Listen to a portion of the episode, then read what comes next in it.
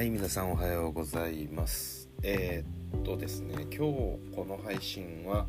えー、またちょっと NBA の方に戻りまして、えー、まあ、通常の NBA とは違います、え今回は、えサマーリーグ実況という形でやっていこうかと思います。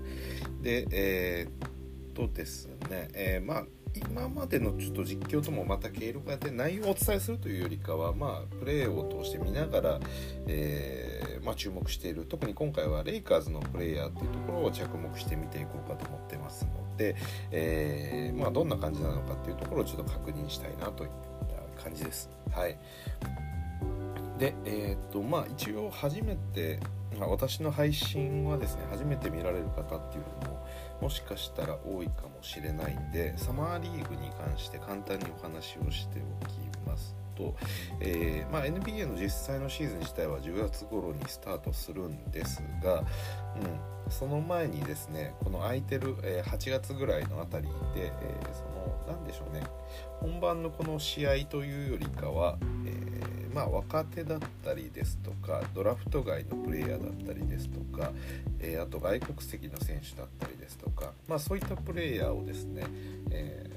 まあ、品定めするっていう意味合いも含めて、まあ、各チームが、えー、ま招待するような形に、えなっていますと、ま要は若手発掘の、え試合っていうのをこの8月の間にやってしまおうと。いう感じになってます。なんで、えっと、試合結果とか当然あの全く、えー、最終的な結果とは一切無関係で全くこう切り離された試合ではあるんですけれども、えー、例えばですね、えー、まあ、今年ドラフトされたばかりの選手とかが、え実際にこのシーズンまあ、シーズン前のキャンプとかに合流する前にこのサマーリーグに出場したりですとか、えー、また、まあ、ドラフトもされてない選手も、えー、多くここでは出場します。なんで、えーまあ、NBA には 2way 契約って言われる、えーまあ、2部リーグと、え、1部リーグ、え、兼任するような契約です、えーまあ、NBA の、え、一部のその何でしょうまあ一軍のこのチームに契約するほどではないけれども、まあ、今後、えー、確保しておきたい。で、えー、場合によっては試合中、えー、本戦この1軍の試合の中でも、えたまに出したりすることができるような、まあ、そういったプレイヤーの契約を、え、2way 契約と呼んだりするんですけれども、まあ、この契約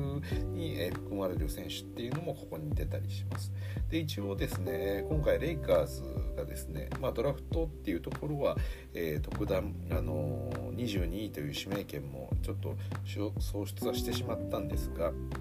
え、今季も2人、えー、2way 契約を結びましたので、まあ、そのプレイヤーを中心にちょっとこの試合見ていきたいなというふうに思ってます。で一応レイカーズの今回のツエ契約のプレイヤーはジョエル・アヤウィ、えー、これはですねゴンザガ大学出身ですね。八村と同じ。そして出身が、えー、フランスですと。そしてもう一人がですねえー、とどこ行った？今回は出るんですか？あそうですね。はい、えー、オースティン・リーブス、はい、これはオクラホマシティの、えー、オクラホマ大学、えー、の出身となっております。まあ、この選手はアメリカですね。で、このオースティン・リーブスは、えー、206センチですかね。えー、あり、あ、違いますね。206センチですね。はい。どれぐらいでしょうか。ちょっとすいません。あの正確にはすいません把握できてないんですがで私もねこのドラフトの選手とかって今年は全然あのょっと中身実際のプレーっていうのは特にレイカーズのところっていうのはあんまりドラフト関係なかったんでみんな見てないんであのどんなプレイヤーなのかなっていうことが楽しみになってます。はいで、えー、昨年までのレイカーズファンならお耳にしたこともあると思うんですが、えー、この試合今回は、えー、デボンテイ警告も、え出ております。はい、警告といえば、えー、でしょうねこの昨年そして一昨年の、えー、2way 契約、えー、レイカーズの枠として持っていた中で、えー、コスタス・アデト君とまあ、ヤニスの弟ですよねと、えー、この警告が 2way として契約されていたんですけれども、まあ、今回この 2way を 2way は2枠だと思うので、まあ、そこからちょっと外れるような形にはなったんですがこのサマーリーグでもう一度見てみようということで、まあ、一応招待されていますと。はい、ということで、えー、早速試合を見ていきたいなとは思うんですが、えー、その前にですね、今ちょっとした、え情報のアップデート FA に関して情報のアップデートがありまして、え、ジョン・コリンズがですね、え、なんとこれは5年ですかね、はい。まあ、同じ引き続きアトランタ・ホークスではあるんですけれども、え、5年の、え、125 million ですね。で、え、まあ、再契約したということになりました。はい。でジョン・コリンズは以前から確かマックス契約を求めてたような感じだったと思うんで、まあ、ジョン・コリンズとしては、うん、フルフルで、えー、納得のいく契約ではないとは思うんですけれどもまあまあまあしっかりと、えー、このね、アトランタに残るということになりましたんで、まあ、そういう意味ではねアトランタ良かったと思いますね。また、えー、来季のプレーオフ確実に上がってくるチームになっていると思います。はい。えー、そしてですねもう一つ大きなことですね。まあ、4度のオールスターにも選ばれましたケンバー・ウォーカーが、えー、OKC をバイアウト、はい、することで合意したと。はい、ということで、えー、ケンバはこれによって、えー、まあどこでもどことも契約できる状態にはなるんですけれども、えー、その後何を考えているかっていう情報もすでにありまして、えー、ニューヨーク・ニックスに、えー、戻るというか、まあ、契約することを、えー、ケンバ・ウォーカーは契約しているといったことになります。はい、すいませんなんかあのそうですね。サマーリーグのお話をしようと思ったんですがまあまあ大きなニュースが飛び込んできました。まあケンバ・ウォーカーはねこの、えー、シャーロット・ホーネッツから、えー、まあ、シャーロットでもねなかなか勝てないチームだったんで、まあ、ケンバーは1人頑張ってるっていう風な映り方をしてたんですがいざボストンに行ってみると、えー、やはりちょっと何て言うんですかね使い方が難しいプレイヤーであるというか、まあ、そういうことですよね。そして、え、ボストン自体もですねそもそもあの、まあ、テイタムと、え、そしてジェーレン・ブラウンという、え、新たな2大エースが出てきた中でケンバー・ウォーカーの役割っていうところがかなりこう難しくなってたんですよね。はいまあ、それもあってですけれどもだいぶこうケンバー・ウォーカーっていうプレイヤー自体が、うんちょっと契約金額に対して非常にこう取り扱いしづらいようなプレイヤーになっていたところもあったんですが、まあ、OKC はねもう完全に、えー、もうクリーンにしてしまいたいみたいな思いもあったんでしょうか、えー、今回バイバイバイアウトで合意したと。はい、ということで、そうですね。この、うん、正直すいませんちょっとサマーリーグの話がかなりずれちゃうんですけどこのケンバってちょっと難しいプレーですね。私以前からすごい思うんですよねケンバウォーカーって。うん。まあなんか見ててねあのそれこそこういうかなりケンバって身長低いと思うんでおそらく。でこのケンバが何でしょう。小さいこうサイズでありながらも、え素晴らしいこのハンドリングのスキルを見せてくれるっていうのは、まあ、見ていて、まあ、NBA の中で、まあ、大きなプレイヤーがでかい、えー、激しいプレーをするっていうのは面白いんですがこういった小さなプレイヤーが、えー、まあなんていうスピードでこうかき回していくとかハンドリングスキルによってかき回していくみたいなものは非常に素晴らしいんですがうん。何でしょう。剣舞ちょっと難しいですよね。うん。その特にクラッチだったりとか、えー、厳しい場面でこそ現場って本当に入らなくなるイメージが私はありますね。まあ、もちろん決めることもあるんですけど、なかなかこう難しい部分があるなと。例えば、えー、カイリー・アービングとかってまあどっちかといったら似たようなプレイヤーだと思うんですけどカイリーってやたら入るじゃないですか今回も、え、504090やってますしえまあもちろんハンドリングもそうなんですけど単純にシュートがやたら入るんでそのレイアップだけの話じゃなくて、まあ、504090やってるってことそういうことなんで、はい、やっぱりそういうスキルセット持ってるプレイヤーならこういいんですけど研磨ぐらいになるとちょっと難しいというか。でやはり一番問題になるのがあの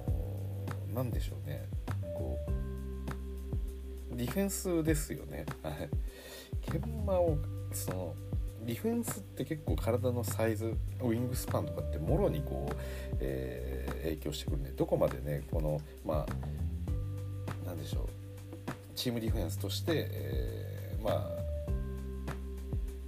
連携が優れていたりですとか例えば、えー、非常にこうハッスルして、えー、高い強度でディフェンスに臨んでくれるとかで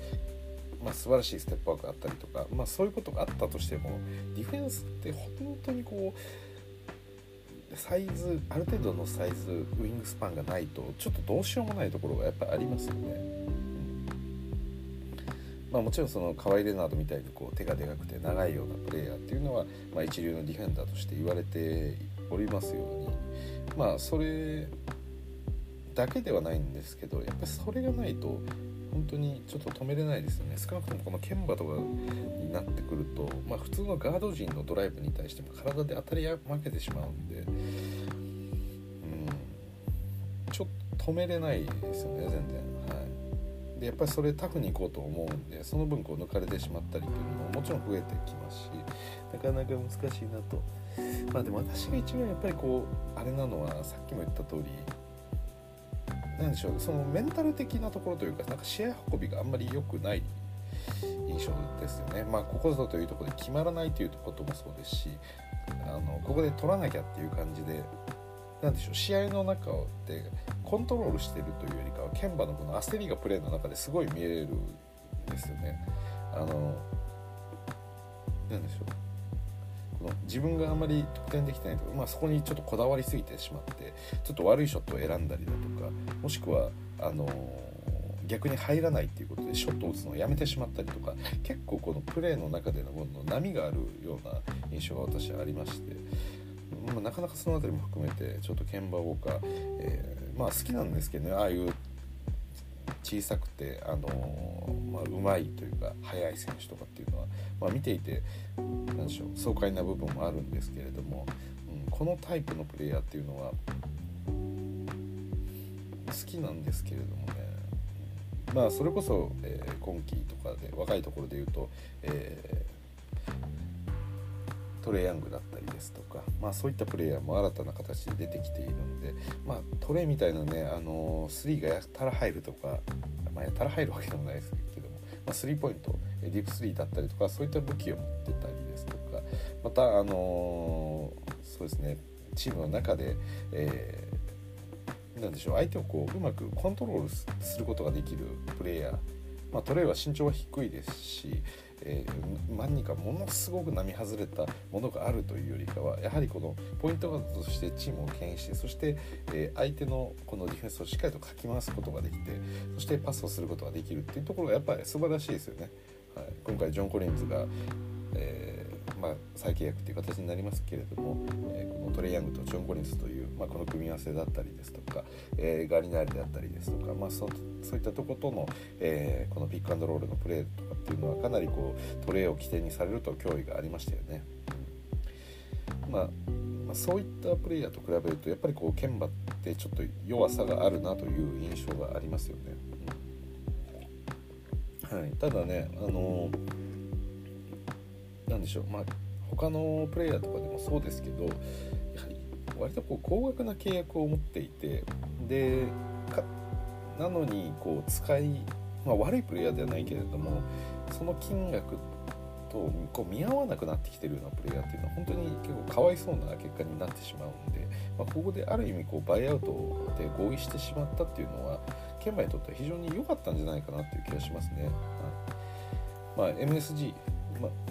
ニックスに戻るっていうことになると、まあ、ニックスファンはもちろん、あの、まあ、喜ぶでしょうし、まあ、かつねケンバも、えー、まあ、高い金額であればこれ来んなよみたいな 扱いはされますけど、まあ、このねバイアウトされた、えー、金額ミニマムだったりで行くんでしたら、まあ、もちろんどこのチームだってウェルカムなんで、まあ、非常に、まあ、今いろんな NBA のチームから、えー、求められる存在にもなれるですし、うん、なんでねはい。まあ、ケンバがようやくニューヨークに来るっていうのは間違いなく、えー、嬉しいことなんで、うん。まあ、ボストンだったりでね、えー、ちょっと厳しかったりシャーロットで苦い思いをしたっていうことも含めて、えー、ある意味こうケンバ肩の荷が下りたんじゃないでしょうか、はい、ケンバウォーカーって私会ったことある人とかにあの話聞いたことあるんですけど本当にいい人みたいですね、はい。まあ、見た感じそうですけど本当にいい人らしいです、まあそれはいいです。ちょっと余談が過ぎました。サマーリーグの話を始めましょう。はい。で、えー、ちょっと無駄に10分以上喋ってしまったんで、え早速こう試合を見ていこうかなと思います。で試合自体ね、えー、先にちょっとちらっと、えー、間見たんですけど間に CM が5分10分入ってたりとかで映像がかなり切れてたりするんで、まあ、そこまで CM 長く見れないかなっていうふうにも感じたりしてます。まずロスター見ましょうか、えー、55番、えー、ジャスティン・ロビンソン。そして、えー、12番警告ですね。警告がイン。スタータースター、えー、警告が入ってまして、えー、31番。31番。これがオースティン・リーブスです。ランスみたいなひげ生えてる人いますね、えー、チョンディチョンディ・ブラウン・ジュニア、はい、そして、えー、誰がいますか？あと11あこれがアーヤウィですね。はい。まあついでなんでヒートもいますか？今回レイカーズ対ヒート戦なんでちょっとヒートのサマーリーグのっていうのも一応見ておこうかなと思います。今日はかなりダラダラ配信しますよ。ちょっとねあの何でしょう。こうストレスが溜まっているので、えー、ゆっくり NBA ぐらい見させてくれということで。吐き出すような形で、えー、この試合を見ております、まあ、ヒートもねどうでしたっけ？今季の、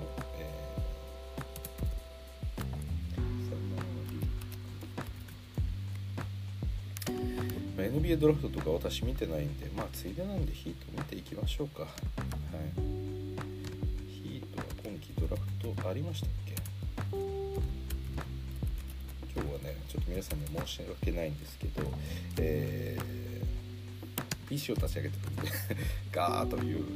音が入ってるかもしれないんですけど今日は、えー、まあ、収録収録動画っていうところで iPad とそして iPhone を使ってさらに PC でこの、え試合を見ると。そしてですね、えー、モニターもつないで、え今4画面で収録しているという、えー、なんかこうまあ実際のねそういう多分 このちゃんと配信してる人とかは、えー、みんなもっといろいろ使ってるんでしょうけど私ぐらい適当な人間をねあんまりあのいつも iPhone1 台でパッと配信しちゃうとかそんな感じなんで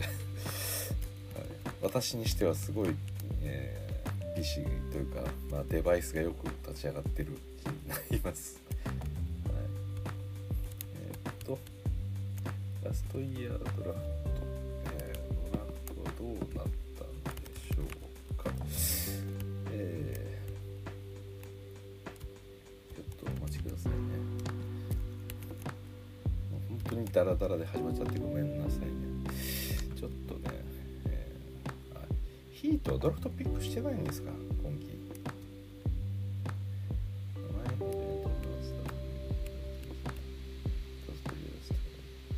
ああそうですね。ヒートは、えー、今シーズンドラフトはなかった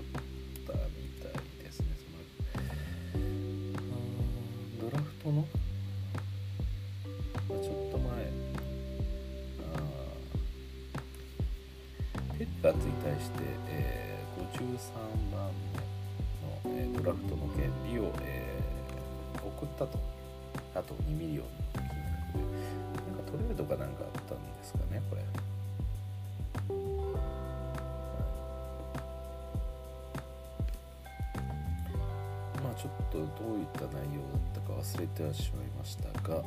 えー、何にせよ、えー、ヒートもドラフトのプレイヤーっていうのはいなかったということらしいです。はい、普通契約のプレイヤーは誰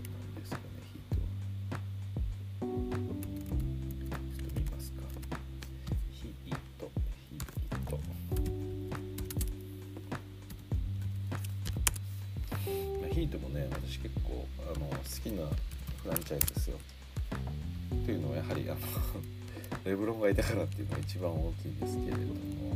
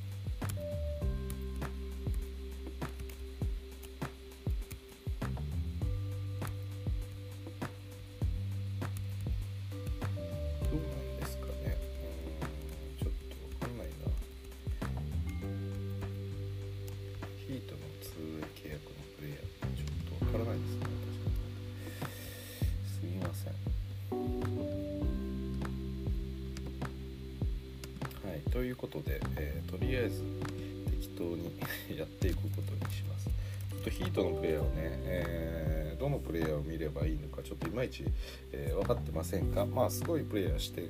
をしたプレイヤーがいれば、えー名前を呼んであげようかと思います、えーそして少なくとも、えー今の時点で、えレイカーズのスターっていうまあスターターだけ一応言いますか。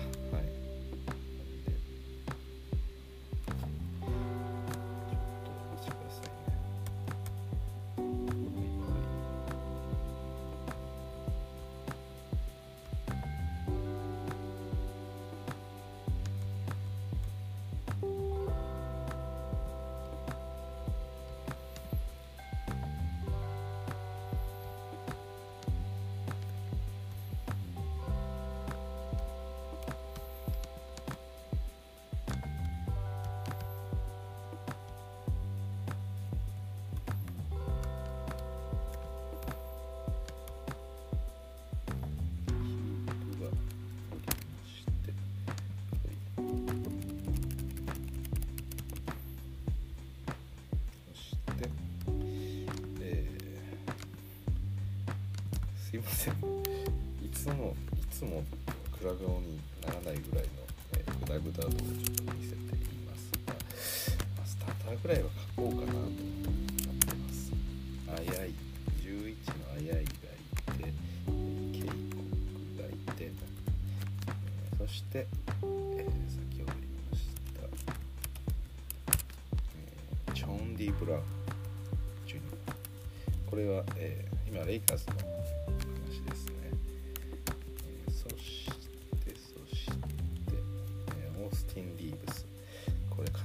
ティン・リバースと三宅間 違えますよね。オースティン・リーブスって、うん。で、えージャスティン・ロビンソン、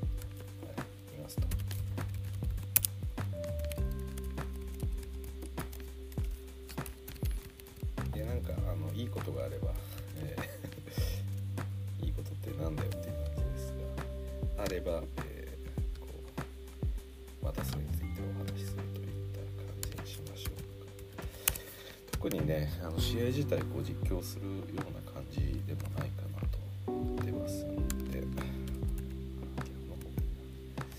はい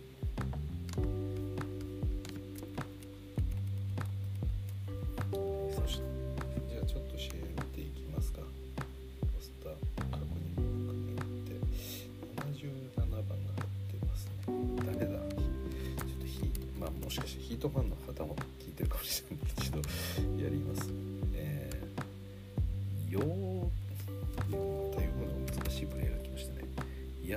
セブン。オマール・ヤッツセブンっていうんですかね。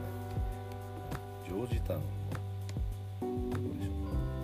ターキー。トルコですね。トルコ出身の、えープレイヤーが入っています。ヤーツセブン。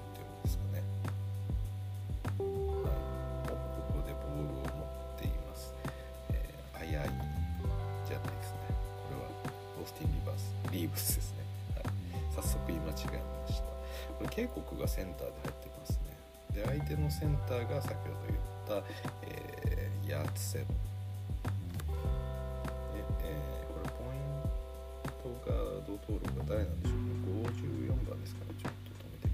ますか。デュルー・スミス。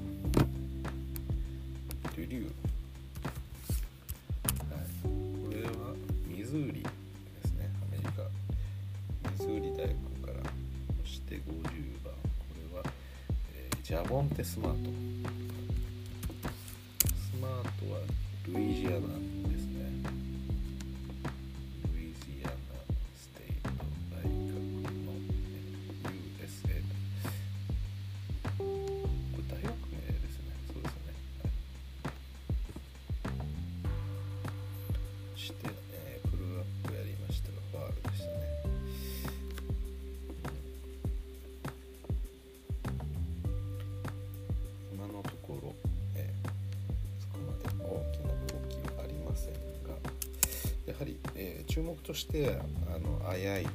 えーリーブスを私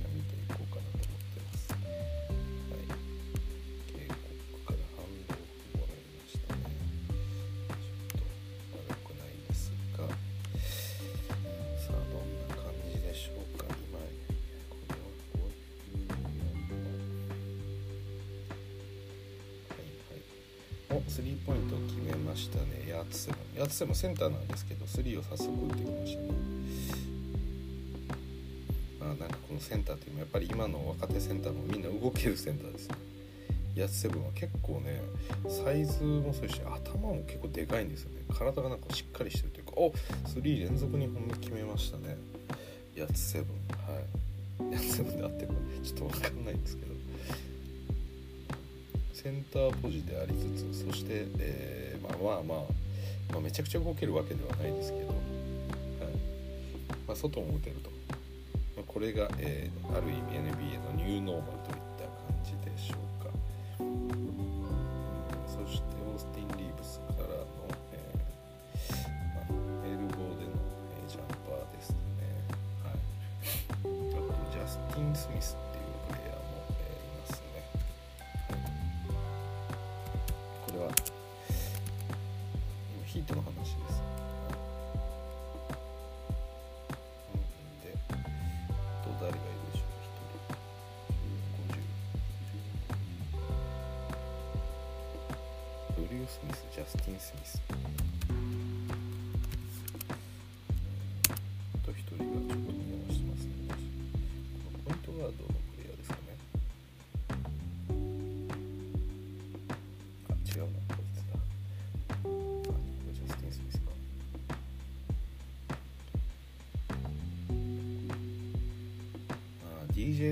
ワート・ジュニアっていうのがいますね。はい。これで、えーとりあえずスターターがようやく出揃いました。はい。ちょっと一応改めてスターだけスターだけ紹介しておきましょうか。はい、あのーまあ、スターターは大体、えー注目選手になると思うんで、えーレイカーズから言っていきもう一度ちょっとおさらいです。はいえーまず、えージョエル・アヤウィこれ11番ゴンザガ大学と、で、えーっとまあ、ルーキーですね、えーフランスの出身です。そしてもう一人の、えー、通ウェイ契約のプレイヤー、えー31番オースティン・リーブス、えーこれがオクラホマの、えーオクラホマ大学ですね、はい、アメリカ出身ですと、はい、そうですね。ちょっと年齢が違いますね。オースティン・リーブスは、えー98年生まれと。ということは今24歳か、はい、で先ほどのジョエル・アヤウイは、えー2000年生まれなので、えーちょうど22歳という形ですね、はい、そして、えーデボンテ渓谷、えーさっきまで昨季までの、えーレイカーズの通外契約プレイヤーでしたと、はい、で、えー、どうですね。あとはブラウン。はい。まあ言ったのは、まあ、この辺りが一応メインになるんですがそれ以外のプレイヤーで言いますとあとチャンディ・ブラウン。そして、えージャスティン・ロビンソン。と、はい、この辺りが、えーまあ今季の、えーまあ、一応このサマーリーグの中では、まあ、注目選手じゃないかということで、まあスターターになっております。そして、逆にヒートの方は、えー、ヤーツセブン名前が合ってるか どうかは 読み方が合ってるかどうか分かりませんが、えー、ジョージタウン大学からトルコにやってまいりました、えー、そしてですね、はい。ドリュー・スミス、えー、ミズーリ大学ですね。そして、ジェボンテ・スマート、ルイジアナそして、えー、ジャスティン・スミス。これは、えー、アーカンサス。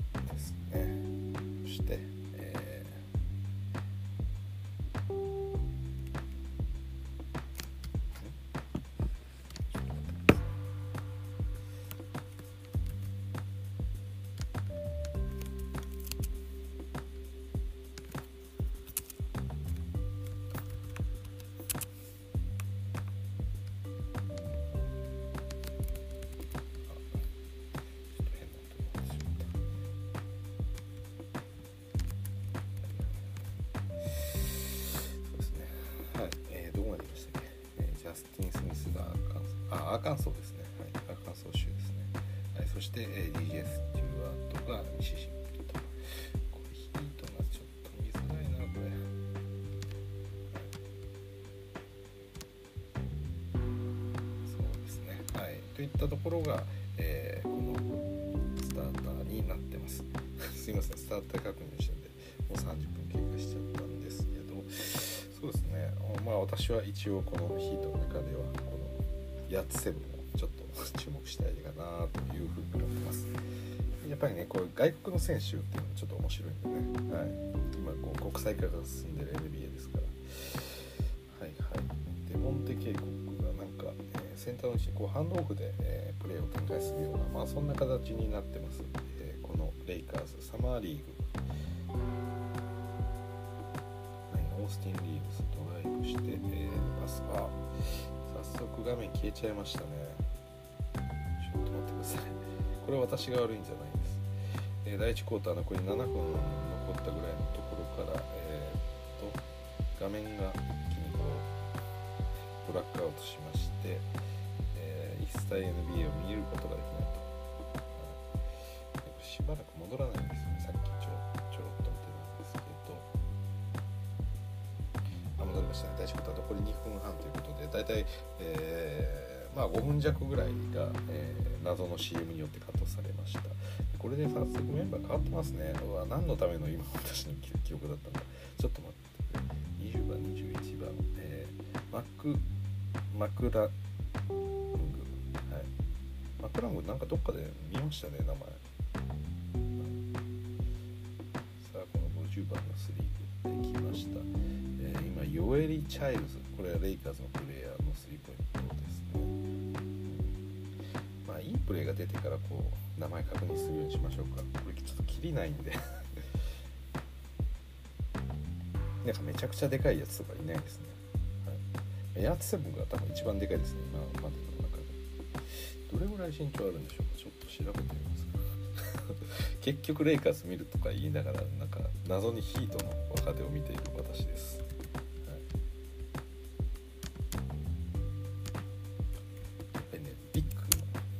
ケンバみたいなちっちゃいプレイヤーもすっごい好きなんですけど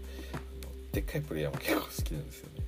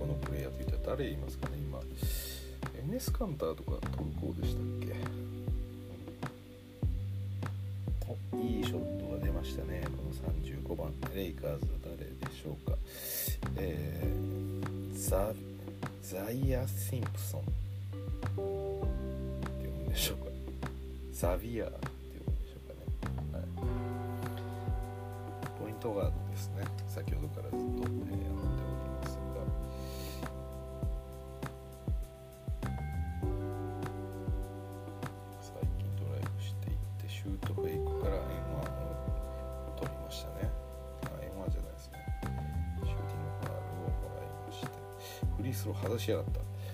何なんでしょうか。私もレイカーズでフリースロー外すのもう見飽きてるんでやめてほしいですよね。2本目を確認しておこう。入るのか。決めてくれましたね、はい。まあ、第1クォーター残り1分切りまして。で一応サマーリーグこれ10分なんで試合時間。はい。フィーバーと同じで少し早くは終わると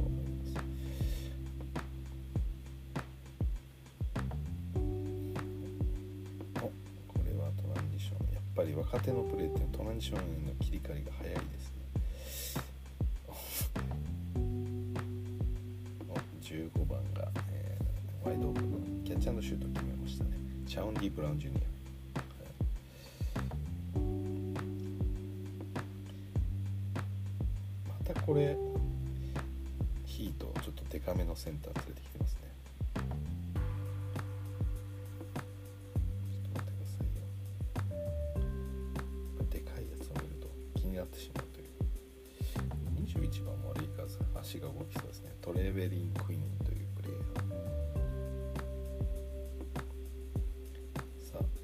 15番いいですね。ああ素晴らしかったですね。トランジションチャウンディ・ブラウン・ジュニア。はい。スティールからのトランジション。で、えー素晴らしいユーロステップで、えーレイアップをしっかり沈めてきました。ちょっとヒートのこのビッグマンも確認しましょう。65番これで第1クォーター終了しましたが、えーミカー・ポッターっていうんですかね。ウィスコンシンの出身。ウィスコンシン大学ですね。はい。ミカ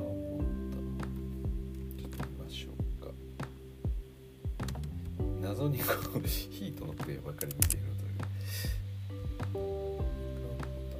あこれもしかしてもう NBA 選手なんですかね？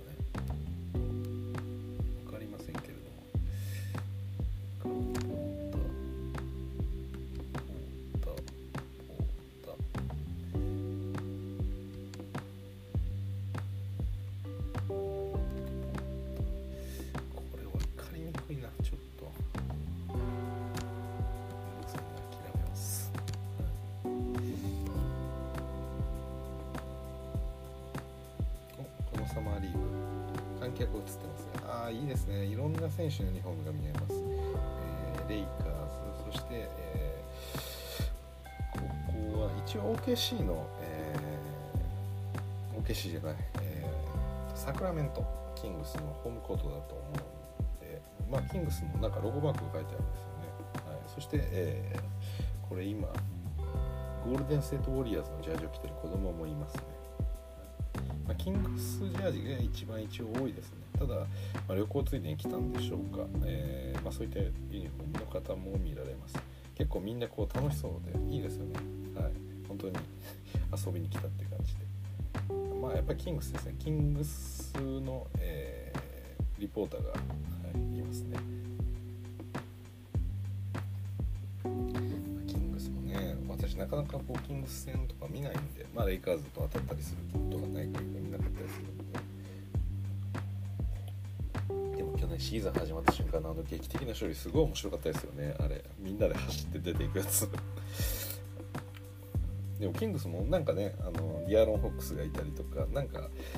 あのファンとしてもこういろいろ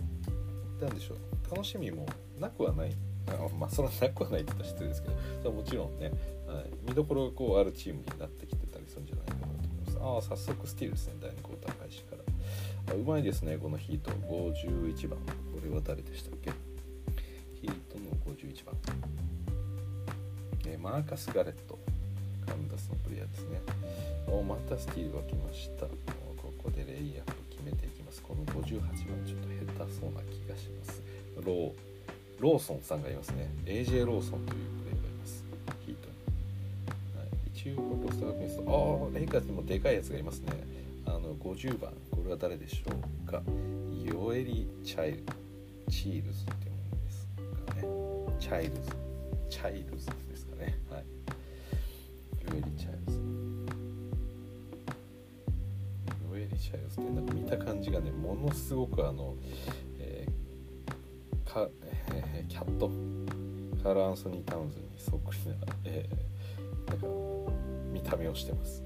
顔は全然見えてないですがそそ遠目で見るとかなり似てます。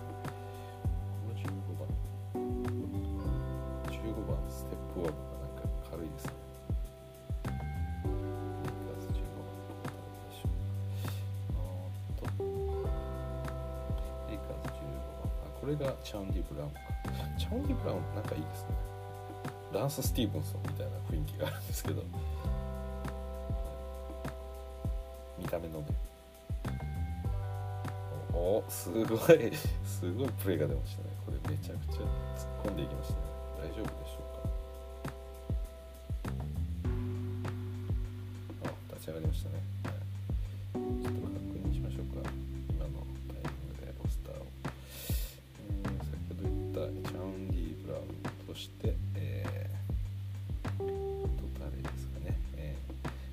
シンプソンジャスティン・ロビンソン、えー、そしてえさっき言ったヨエリー・チャイルズ。最後が、えー、トレベリン・クインと、まあ、第1クォーター終わった時のメンバーからこんな大きく変わってるようには感じます。ねなんかカーターっていうプレーがいますねヒート。体操。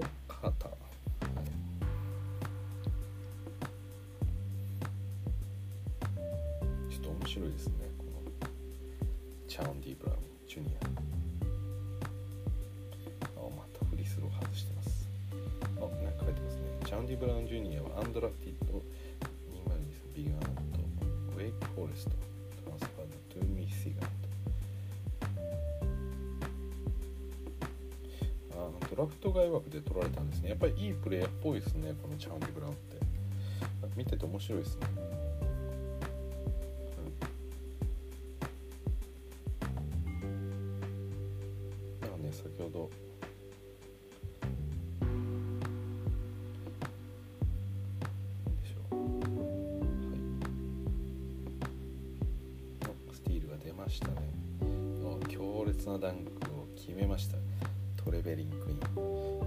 トレベリンクイーン今日かなり活躍してやろうと、えー、ギャンブルなスティールにも多く、えー、挑戦しておりましたが、えー、今回はスティールが成功してダンクできたと。よかったねクイーンという感じですけれ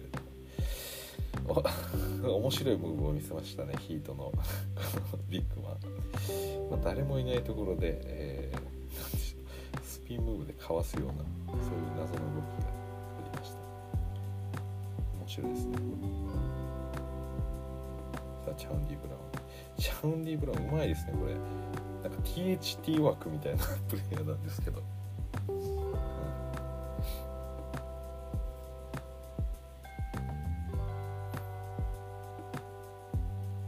ん、走ることに関しては THT なんか得意そうですね。私結構チャウンディ・ブラウン好きですねこれ、まあ後で詳細確認しますが本当に。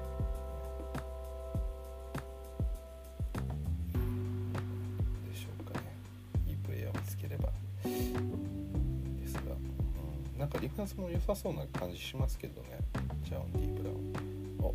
競り勝ちましたビッグマン対決で勝ちましたね。ヒートの65番。ポッターですね。ポッター君。ポッター君どこの出身なのか。あ見たいけどちょっと見れないからいいや。USA でしたね、なんかブレイク・グリフィンみたいな。グリフィンより少しでかいですからねこれは。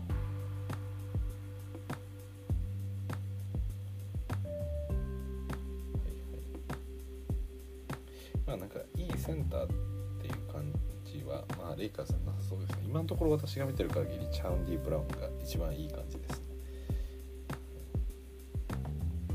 あとこの35番、え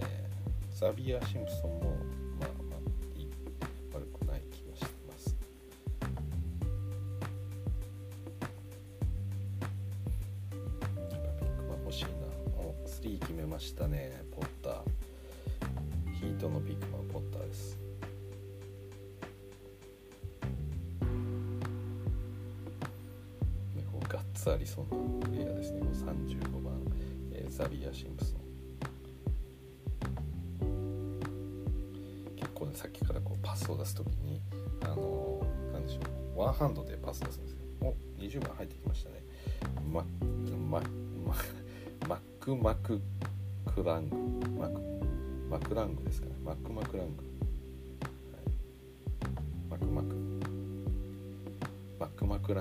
テキサステックから来てます。一応第2クォーター、えー、残り6分って感じです。一応、はい、今日も審判が、えー、女性の方ですね。NBA でね結構審判女性の方増えてますよね、まあ、これはサマリーグですけれども、まあ、このマックランボックもちょっと注目してみたいですね。あブロックが出ましたね、えー、レイカーズ側のビッグマンこのカットそっくりのプレーで。なんかエルボージャンパー打ちますね。おおこれは厳しいところですがなんとか戦いました。チャウンディ・ブラウン。チャウンディ・ブラウン謎にこう攻める時がありますね。今3人に囲まれてあ4人が飛び上がっていて3人に囲まれていた状態だったんですがそれでもショットを打ちに行くっていうこの強気な姿勢。先ほどものねトランジションでも猛烈に他人に対してタックルを真正面から強烈なのを食らわしていたんで 結構クレイジーガイの予感がしますね。このチャウンディーバー。そしてもうまあ何いくつですか？24ですか？2423か、はい、23ですがなんかもう体もね筋肉バキッとなってますね、はい、あケイコックが入ってきましてそして、えー、ヤーツセブンも入ってきました。やっぱりヤーツセブンでかいですね。ヒートの77と次の、えー まあ、77といえばもはやドンチッチというイメージが出てますがおやつでもリバウンドを抑えてますね。はいはい。お今コートに珍しく白人が2人いる状況です。レイカーズ。なので1人がオースティン・リーブス、はい、31番オースティン・リーブスも入ってきました。なんでこれスターターのメンバー戻したって感じですかね。あとマク、えー、マクマクラングも入ってますけれどちょっとねやっぱ 2way なんでオースティン・リーブスを中心に見たいなと思うんですけど決めましたね、はい、そしてジョエル・アビーアヤウィ細い感じですね見たいところ。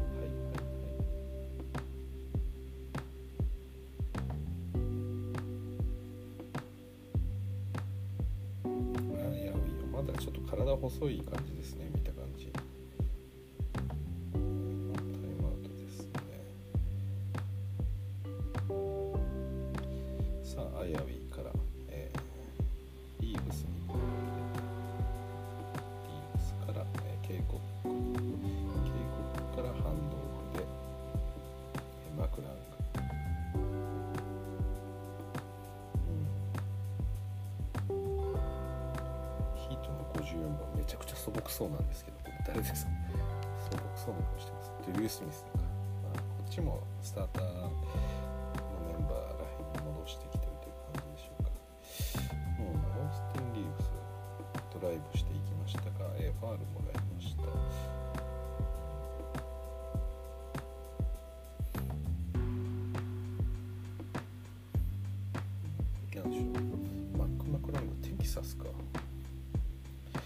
テキサスの白人って言われると、まあ、もう去ってしまったんですうちのハゲマンことアレックス・カルスを思い出す節がありますこのヒートの77番ヤーツセブンというセンターはなんか少し、ね、ファクンド・カンパッソに似ています。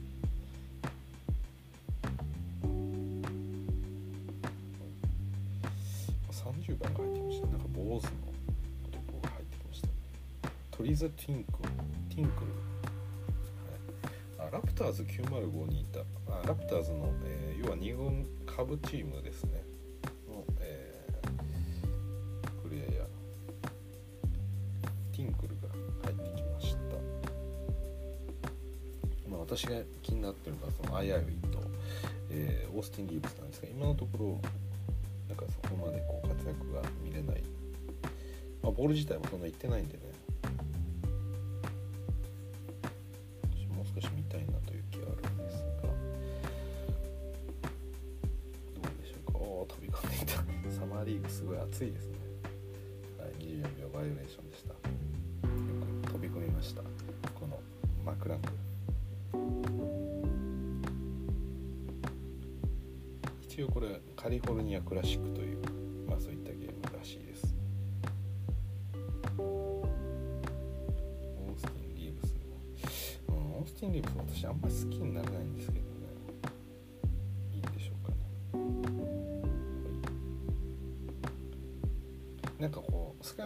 身体能力が高いようなプレイヤーっていうよりかは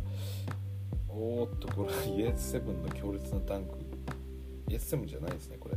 これポッターですね、ヒートポッターの強烈なタンクがありました。警告の3外れます。こう見ると警告でかいですね、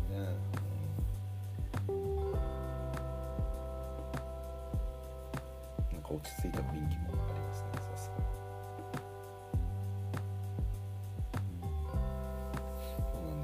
ティン・リーブスに対してまだ私は、えーどこがいいのかっていうのはいまいち分かってませんけど。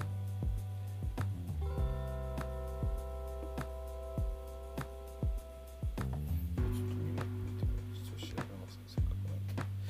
身長どれぐらいあるんでしょうねこれ。あんまり高く見えないですけど。2メートルあるかないかっていうぐらいですか。2メートルはあるか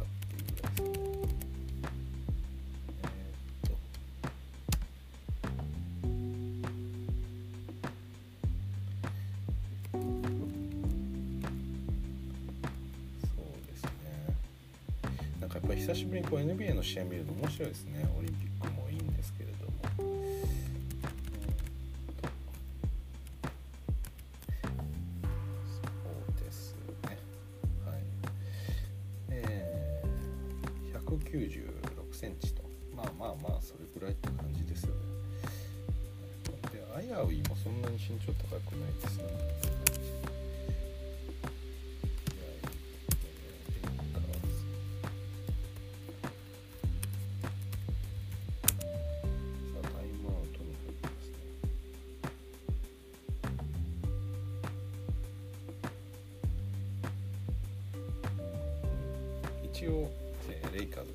ズが今4点リードっていう感じではあります。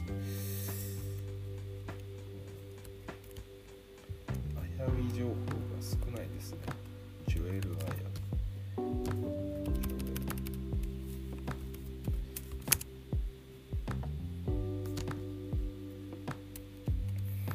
エルジョエル・アヤウィはちょっとフランス出身っていうのは面白いですよね。えールディ・ゴベアがいたりですとか、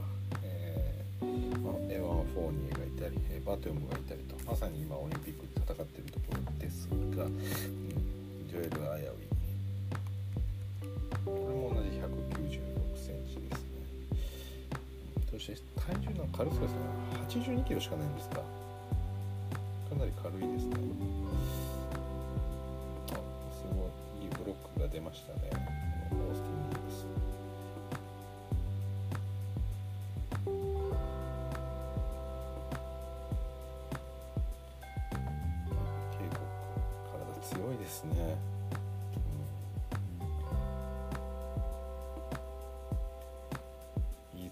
ツイエツセブンと戦ってます。うん。いいヘルプディフェンスが出ましたがこれファウルになりましたね。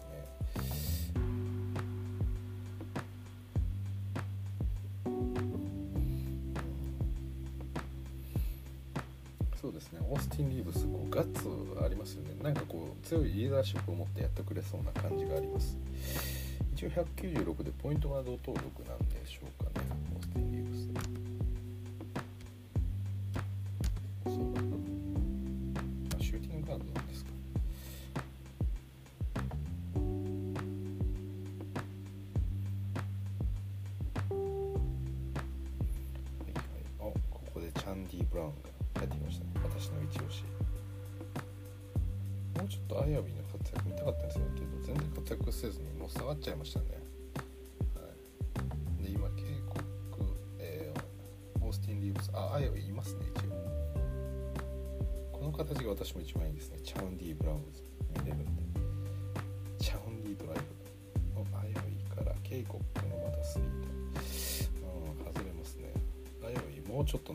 ほしいですね。よしあしも判断しづらいです。おブロックしましたね。すごい。オースティン・リーブスがスリーポイントショットブロックしました。やっぱこうねアピールの場ではあるんでもちろんガッツ出してやるんですけれどもまあそういう感じですね。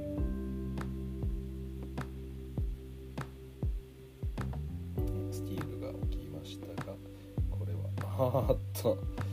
あやうい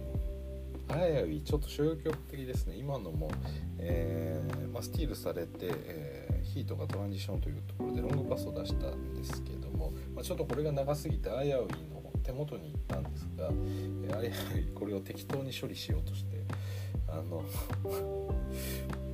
もうちゃんと走って体を入れていればしっかりボールを確保できていたシチュエーションのところで、まあ、ヒートのこの走ってきていた先ほどちょっと、えーまあ、少し素朴な顔をしているといったこのデュリュー・スミスがそんな適当にやってんだったらもう全力で取りに行くぜっていう感じでハッスルに設定そのボールに、えー取ってしまったと、はいこういうタイマンプレー良くないですね危うい。うんなんかダメですよこれかなり。さっきからそのオフェンスにもあまり関わってないですしトランジションでの今の対応もねなんかちょっと、うん、こういうアピールの場でそんなプレーをすると信じられない感じです。まあそうじゃないと信じて、うん、やっぱり警告とかすごい動いてますもんね。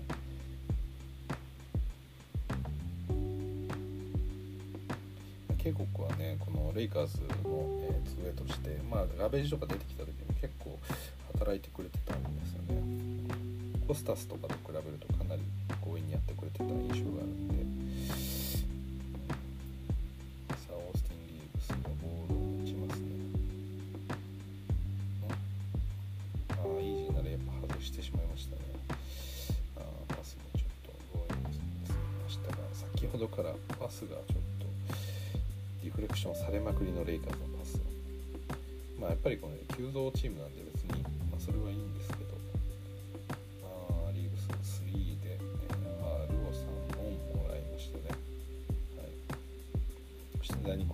残り、え8分7 8秒7秒といったところ、えーラストショット打ってるか打ちましたがこれは外れました。ヒート最後打ったのはデュリュー・スミスということで、えー前半終了です。はい。面白いですね。ちょっと後半、えー引き続き見ていきたいと思います。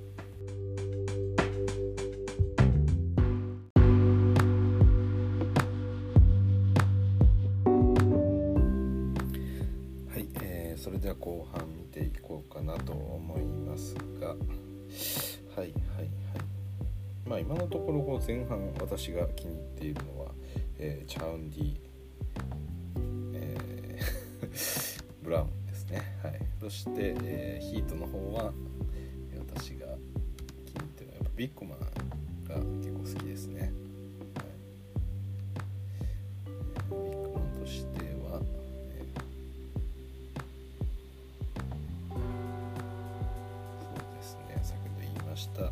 えーツセブン結構好きですね。ただこれ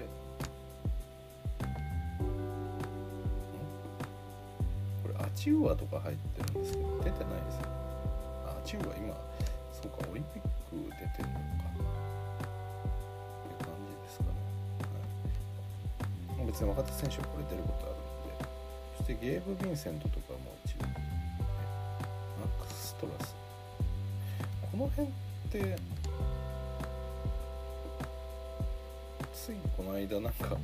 FA かなんかで取りましたっけこの名前をつい最近どっかで見た気がしますね、はい、ちょっとね私もまだ NBA 歴も浅いですしあまりこうね、えー試合もよく分かってなかったり見てない、えーチームもあるんで全てのプレーヤー全然分かってるわけじゃない。他のチームってなると余計分かりませんね。レイカーズ以外のチームとなるとうんでもなんかドラフトされたプレイヤーがを見たいですねこれ。ちょっとレイカーズ編今撮ってますけどちょっと別でドラフトされたとこ見ますかね。第3クォーター始まりました、えー、ケイコックがいてアイアウィがいてそして、えー、オースティン・リーブスがいてそしてチャンチャンディ・ブラウンしてあとこれ55番の、えー、ジャスティン・ロビンソンがいる形ですね、はい、またなんかちょっと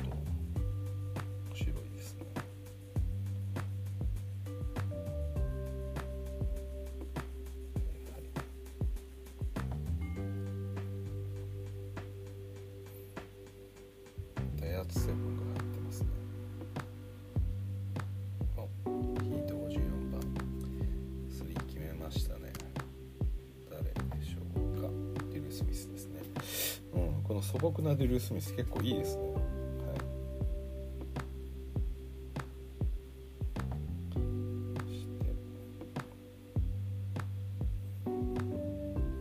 61番体でかい。ですね結構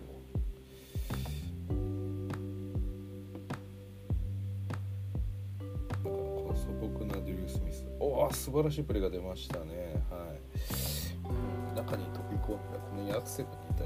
えー、速い縦パスを入れてそこそのまま、えー、空中でアリウープレイアップみたいな形でヤクセブ決めましたね。はい。うん、今のすごいいい感じでしたね。ヤクセブいいですね。はい。まあもちろんパス出した味方もそうなんですが。ヒートの感想を見てしまうと、えー、レイカーズのディフェンスが見えなくなります。はい私、器用に見れないんで。ケイコックがさっきから3ばっかり打ってるんですけど、これこれちょっとやめてほしいですね。あ、3決めましたね。ジャスティン・ロビンソン。やめてほしい理由は他のプレイヤーたちの、まあ、プレーを見たいからなんですけどさあ15番チャンディ・ブラウンズチャンディ・ブラウンズのディフェンスもね姿勢が低くていい感じなんですよ速そうですし、ね、本当になんか走るの速そうですし THT にちょっと似てる感じがありますね。おアイアウィンのキャッチャーのシュート。結構あれなんですねボールをもらってグッと踏んでショット放つタイプなんですね。はい。そのワンテンポ分シュートリリースが遅れる。おーすごい。これはタフな。N1 レイアップを決めましたね。ドリュー・スミス。ドリュー・スミスいいですよ。マイアミ。はいかなり目立ってきましたね。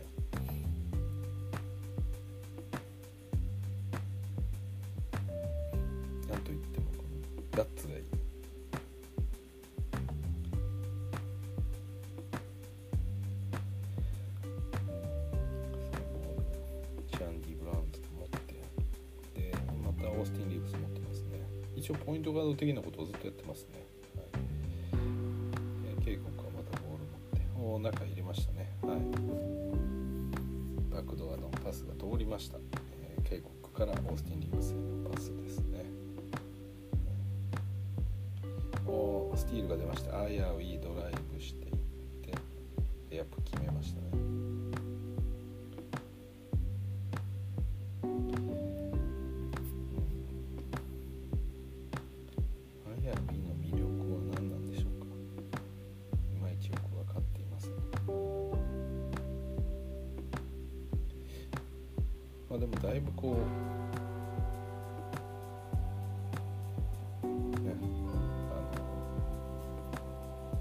先ほどのようななんかちょっと積極性が感じられないプレートはちょっとマシになってきた感はありますね。コースリーブスボール持って上がって警告からまたハンドそうですよね。ここトップの位置にいる警告に全部一度渡してそこからのハンドオフでプレーを展開するんでそこで警告が早めにスリー打っちゃうと何も見れなくプレーが見れなくなるっていう、はい、ジャスティン・ロビンソンが、えー、エルボージャンパー決め、ミドルが好きですねこのジャスティン・ロビンソンは。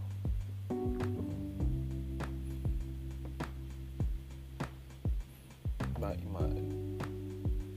レイカーズとしてはどうでしょう 3&D とか欲しいですけどね あとペリメーターでのディフェンスができるプレイヤーがちょっと欲しいです私的には。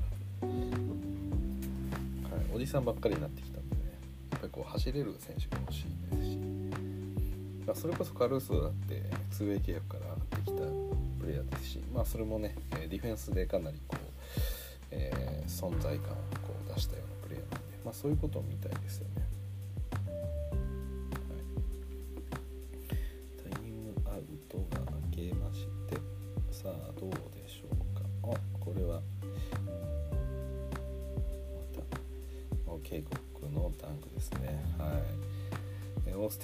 がスティールを奪ってから、えー、そのままトランジションで警告に渡してダンクと。さすが。イエッツセブンのこの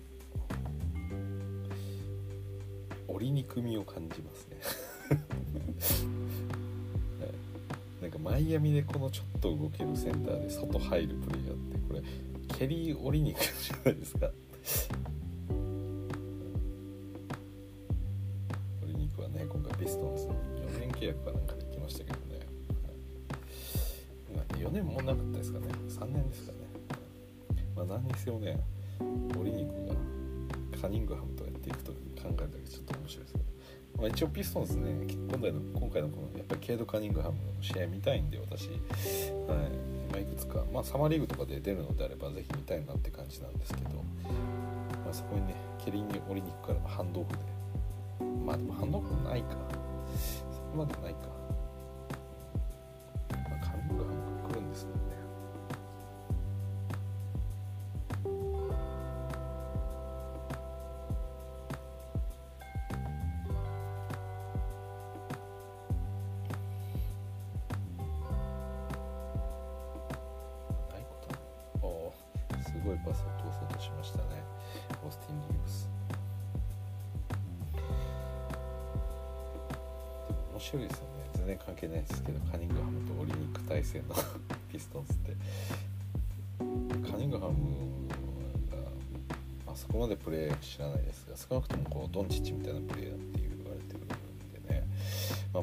くこの、えー、センターポジションのプレイヤーとのこのピックアンドロールだったりとかそういうものもあると思うんでね。まあ、その場合やっぱり、えー、スクリーナーとして動くのは、えー、オリニクですし。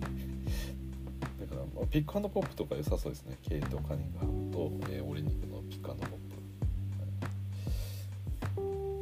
まあそこからね、えー、オリニクへのこのアリウープがあったりとかもあるんでしょう、うん、いいですね。やっぱり、えー、ヤーツ7、えー、今もしっかりとリムランしてくれるんでまあ、そこに対してね、えー、この50番ジェボンテスマートが、えー、パスをうまく通しましたね。まあ、オースティン・リーブスかなりこうボール持ちますね、はい、タッチアンドゴーのいいパス連携がありましたね、はい、どうなんでしょうオースティン・リーブス。かなりボール持ってうまいんですけどこれまだ私はそこまで信用ならないですね。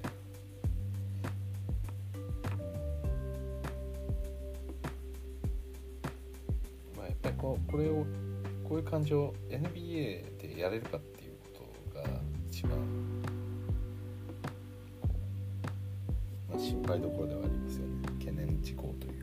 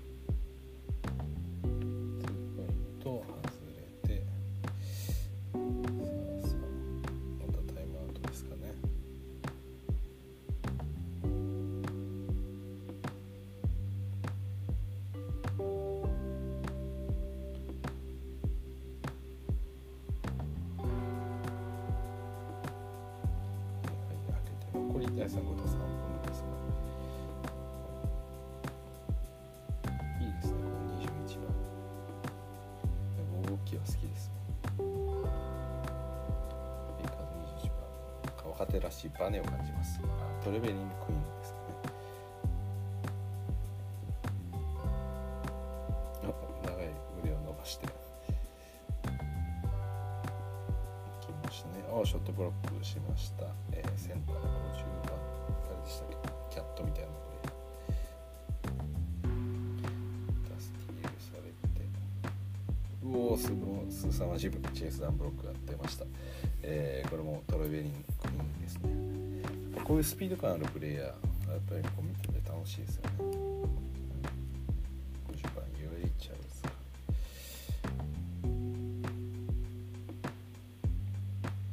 この辺りの領域はやっぱり個人プレイヤーのその強力なバネっていうのは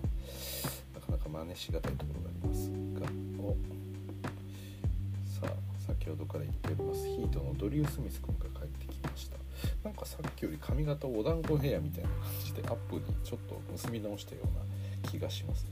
髪を留める位置が少し高くなった気がします。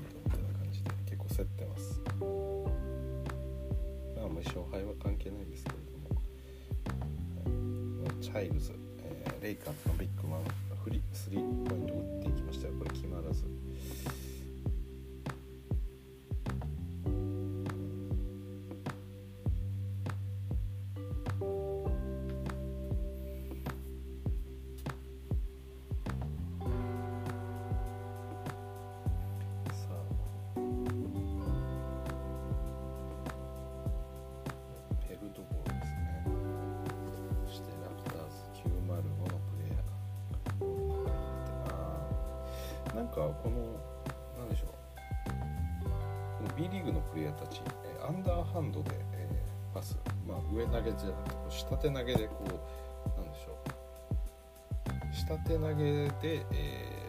ライナー性のパスを出すことがなぜか多いです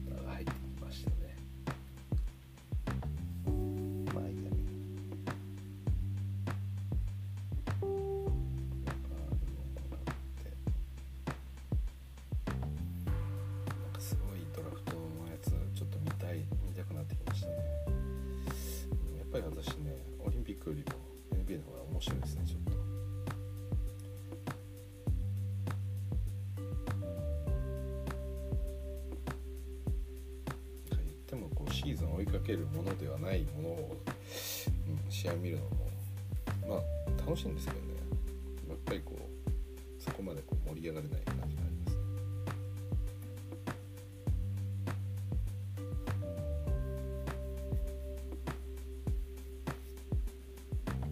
やっぱり国の代表チームって少なくとも自分はやっぱり日本を応援しちゃうんで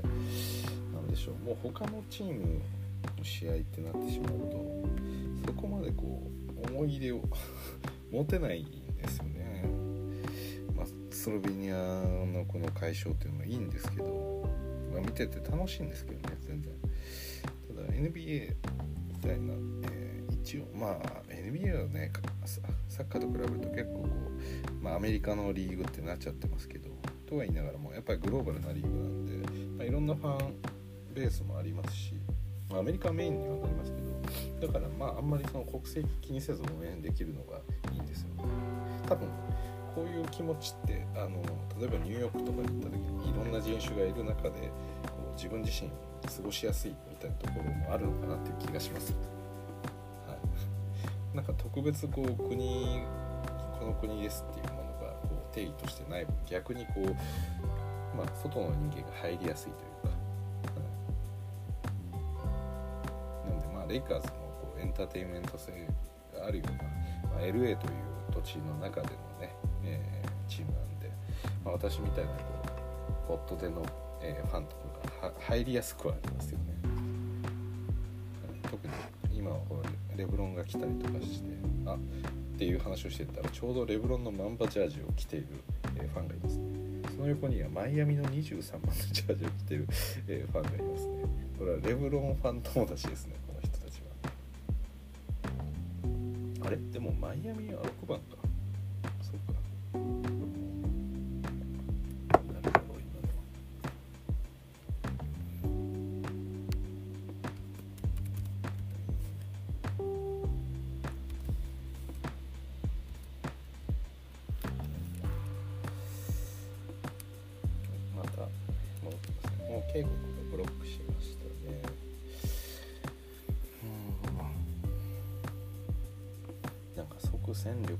けにはもちろんやっぱいかないんですけどこうサマーリーグではずば抜けてるみたいなプレイヤーちょっと欲しいですよね。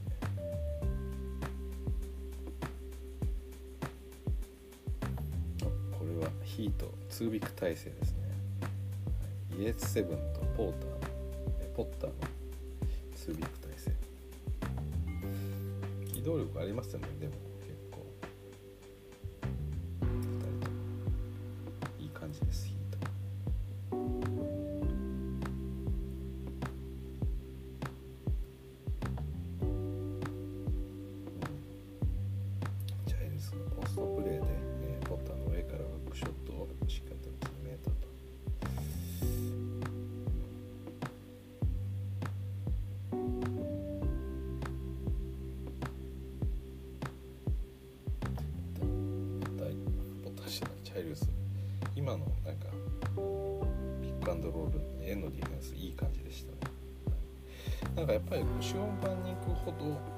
ディフェンスのローテーションがこうスムーズになってる感はありますね。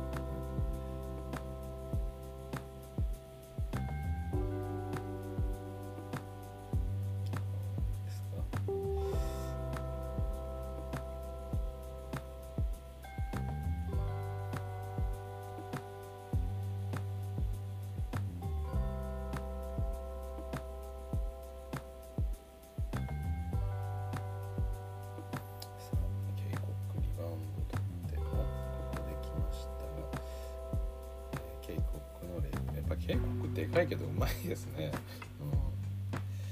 うん、結構この 2way の中ではちょっと圧倒感すらありますね、うん、今、えー、トトレベリンクインから、えー、ケイコックに対してトランジションでの、まあ、最後フィニッシュさせるのいいですよね。ケイコックでいい気がしますね。これを見てるとなんか。警告今26か。256の年ですね。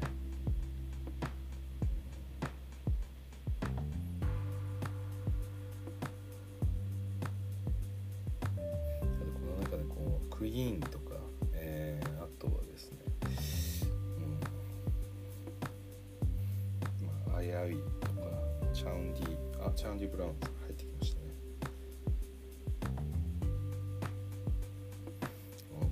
セブンリバウンド強いですねインサイド、えー、何度も何度もオフェンスリバウンド取って今、えー、最後タップインしました。ね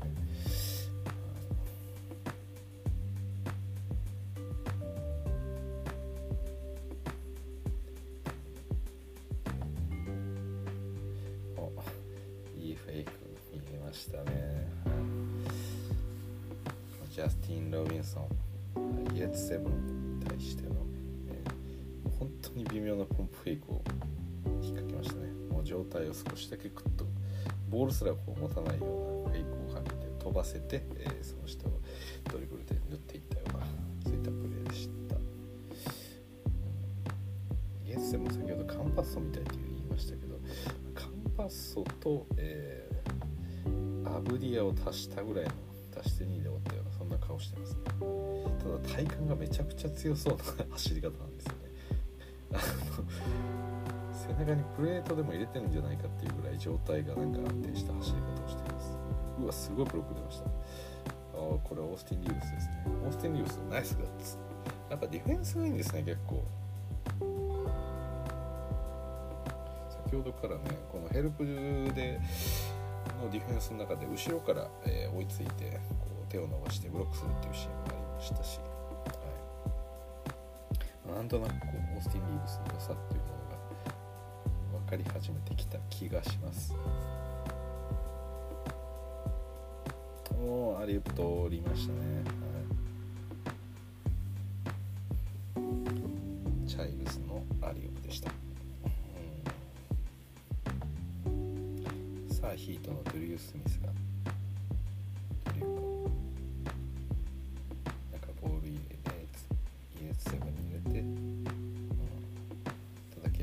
がこのポストを守りきりましたね。余裕だぜみたいな顔してますね警告がてんだよって。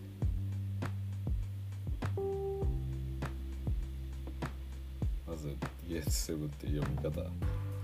まだわかんねえあまた打ちましたねこの55番ジャスティン・ロビンソン。なぜか2ポイント打ちたがりますね。この癖って結構やめてほしいんですよね私。このスリーポイントラインをの外であるか中であるかっていうことにあまりこだわりなくえー、打ちやすいからという理由でもうライン踏んでても関係なく2ポイント打つの私結構やめてほしい派なんですよ、まあ、そこまで行くならもう一歩下がれよって思っちゃうというか、うん。まあ、めちゃくちゃ2ポイントなら謎に入るっていうプレイヤーであれば、まあ、そこ無頓着に2で打っていいと思うんですけど、まあ、2でもそこまでディープになるとねねあんまり変わんないようでしたら確率がそこまで良くならないんだばもう一歩下がって3を打ってくれって思っちゃいますよね。なんでまあやりづらいことは分かるんですがなんかそこはこだわってほしい気がしますね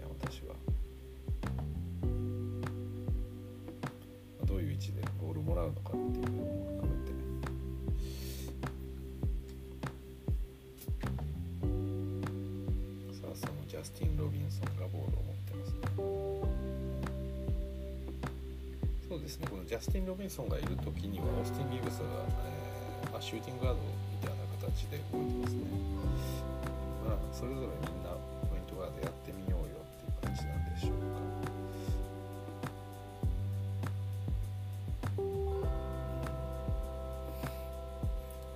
オースティン・リーブスネクスト・カルーソンでやってるような動き、まあ、カルーソンの方がねもうちょっとアスレチックなプレイヤーっていう感じしますけどねなんかドンチッチぐらいの動きこの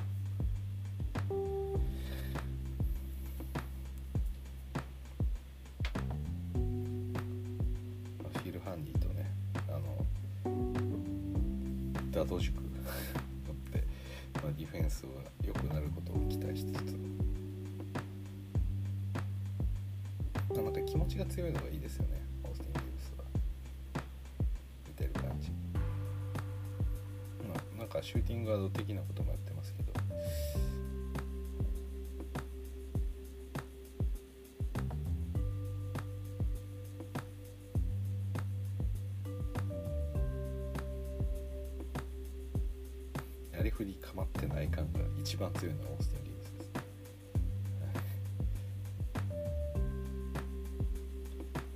まずい。ル・スミスちょっと決めましたねさあ警告ボール持ってどうするでしょうかあアヤビーが久しぶりに見ましたね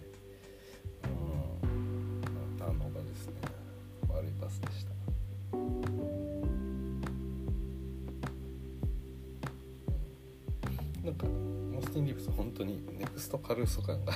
ありますね。今トランジションのところ、えー、ちょっとファールでプレー止めました。まあこういう判断できるっていうのもいいですよね、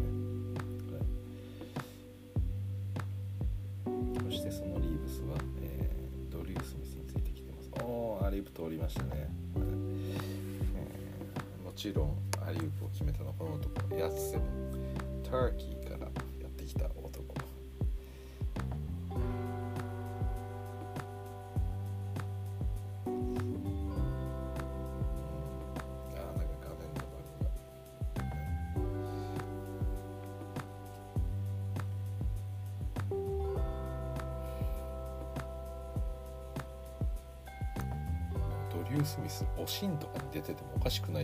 ないようなんですよなんか雰囲気がすごくって言いましたけど、うん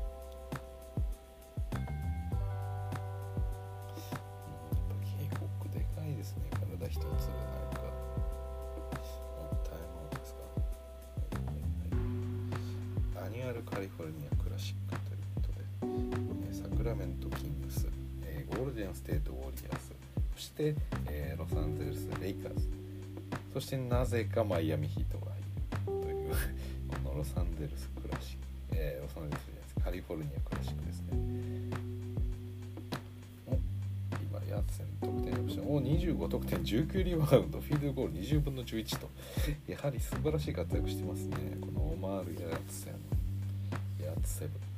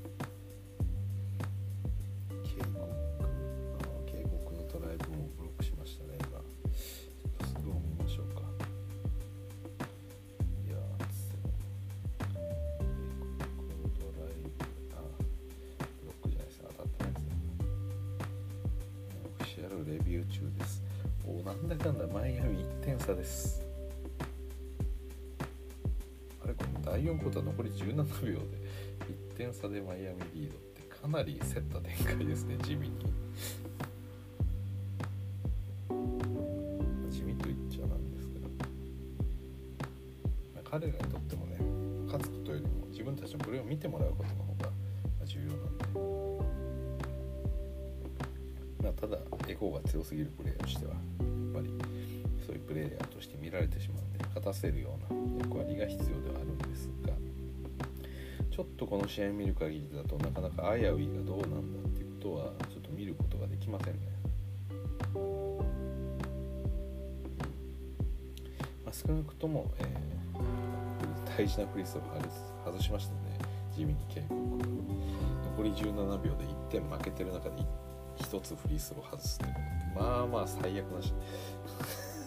フリースローのミスをしましたね。2本入れてる次止めで終わりでした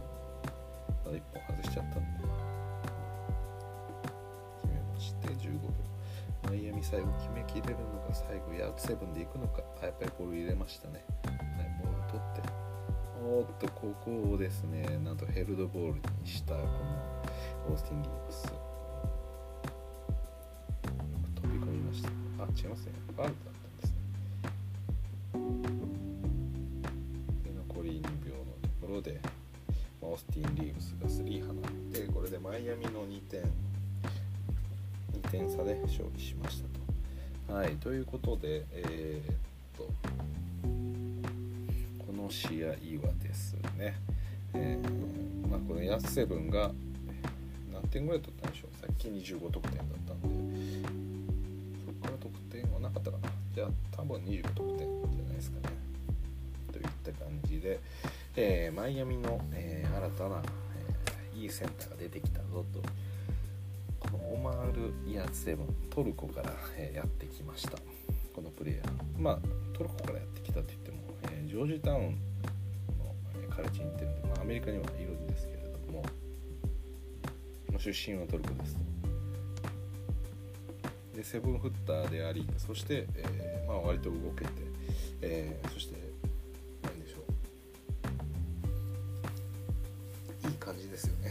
飛び込みにしても結構タイミングが良かったりとか、まあ、しっかりリバランもしていて、はい、やってもいいセンターになるんじゃないでしょうかね。そして冒頭あたりでは、えースリーポイント2本決めたりとか、まあ、外も多分割と打てるんでしょうね、はい。まあ、中から外からといくい良かったプレーがね先ほども言いましたけども、まあ、アリープレイアップみたいな形だったんですがなんか飛び込んできた、えー、速い縦パスに対してキャッチしてそのまま体をキャッチするんで体をちょっと後ろに向ける形なんですけど空中でそれをパッと取ってそのままレイアップをささっとこうさばくような、えー、そういったショットも見れましたんで、まあ、割とこのフィニッシュの器用さも持ってるようなこれ圧性うん。まあ期待できるんじゃないでしょうか。はい。ヒートにはね、えー、バムアデバイオっていうまあセンターがいますけれどもヒートって今センター誰いましたっけ？それがバムがいて。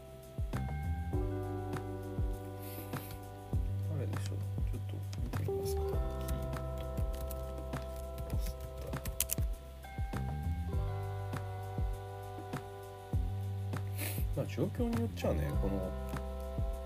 8-7が、まあ、バックアップセンターとしても使えるんじゃないかなと思うんですけどね。まあ折り肉出てますしね。誰いましたっけ？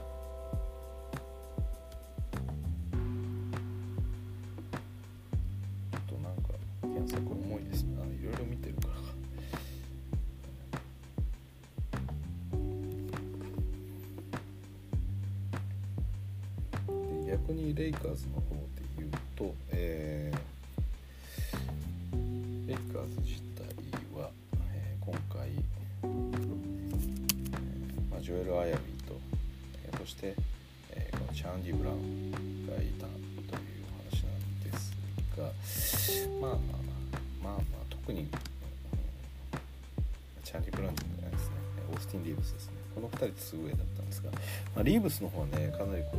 うなんでしょうアグレッシブなプレイヤーだっていうことがよく分かって、まあ、カルスみたいな熱いハートを持ってる選手だっていうことは、えー、よく分かりました。でまあ、一応シューティングガード登録ですが、えー、ポイントガードみたいな感じで割とボールを長く、うん、持って、えー、自分でやりたがるようなまでこう身体能力とかすごく優れてたりとかするというわけでもなさそうなんでまあまあまあといった感じでしょうか。はい、で、えー、まあイメージ的にはディフェンスですかねおそらくオースティン・ギングスが貢献するところは。なんとなくこうディフェンスでどこにいてもなんか目立つような感じがしましたね。はい、であとその危ういはねなかなかこう何ができるのかっていうことを判断すること難しいぐらいの、えー、あんまりこう関わってなかった感じがあったんでちょっと残念ですね。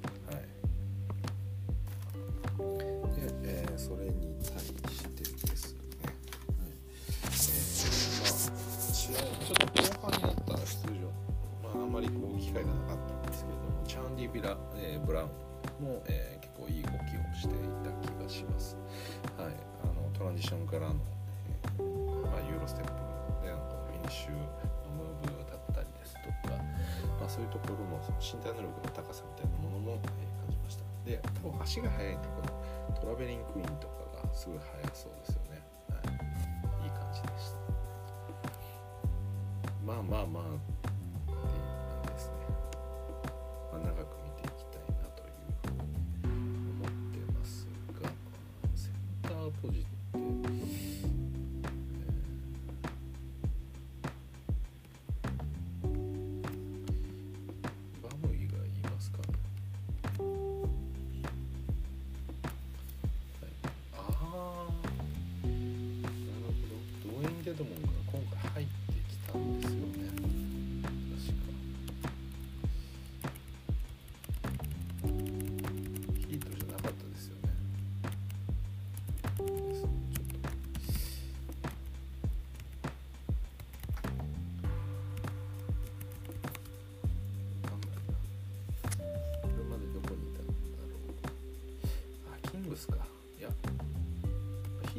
たの。ヒートに一応いて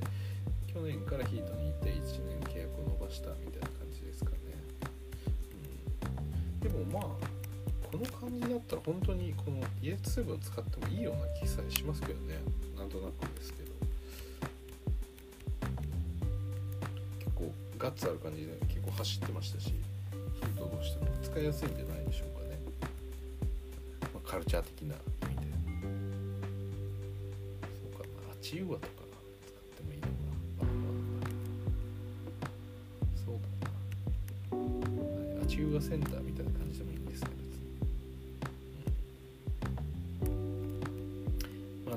ームで、えー、セブンフッターは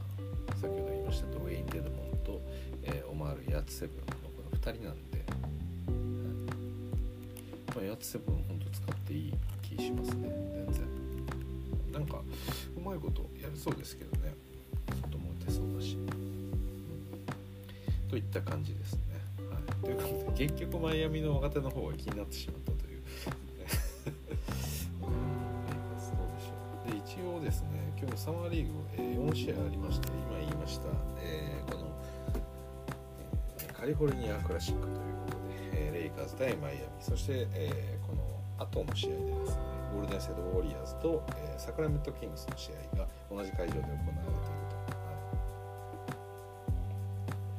と。い、ということなんで、うん、それでもいいですしであと、えー、メンフィスとユタそして、えートニオスパーズとまたユタ。えユタユタねチーム出るんですね。ユユタ UTB と UTW っていうユタ2チームあるみたいです。ちょっと逆に今年のドラフトを見てこの中で気になるプレイヤーがいるチームを見てしまうっていうのがありですね。2021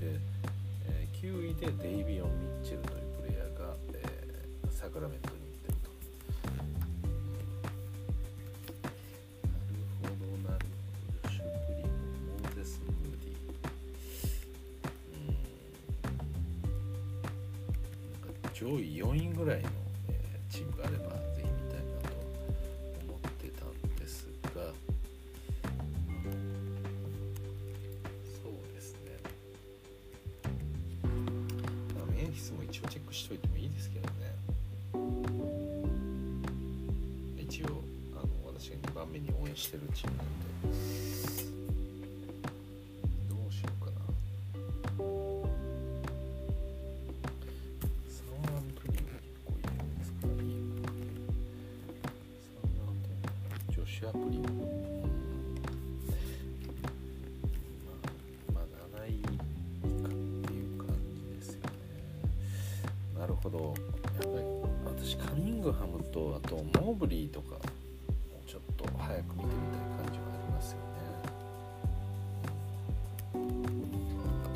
と多分ジェイレン・グリーンはヒューストン鉄で鬼のように暴れまくると思ってるんでそれこそ、えー、今年のあの何でしょう誰ですかミネソタにいる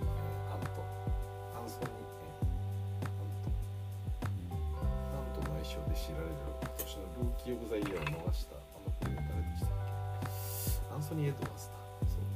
アンソニー・エドワーズ身をなんか感じてますねこの J レンコから、はい、ジェレン・サグソンみたいなマジックの試合とかもあってちょっと見たいかもしれないです、うん、ないですね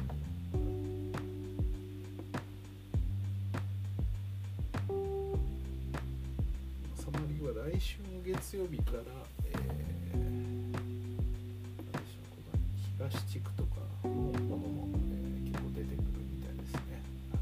はい。まあ、いろんなチームが実際に出てくるの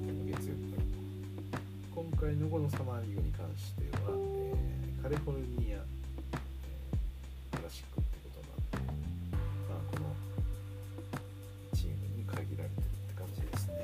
はい。ということで、えーと今回の、えー、このサマーリーグ配信は、えー、まあ一旦こんな形で、えさせていただこうと思います。でついでに何か、えー、ちょっと FA 周りでアップデートあればお伝えしようかなと思ってるんですがまあもうアメリカは結構寝てる時間帯ですねあ起き始める時間帯ぐらいえー、まさに以降特に動きなさそうですね一応、えー、トニー・ブレイが、えー、単年契約でシカゴに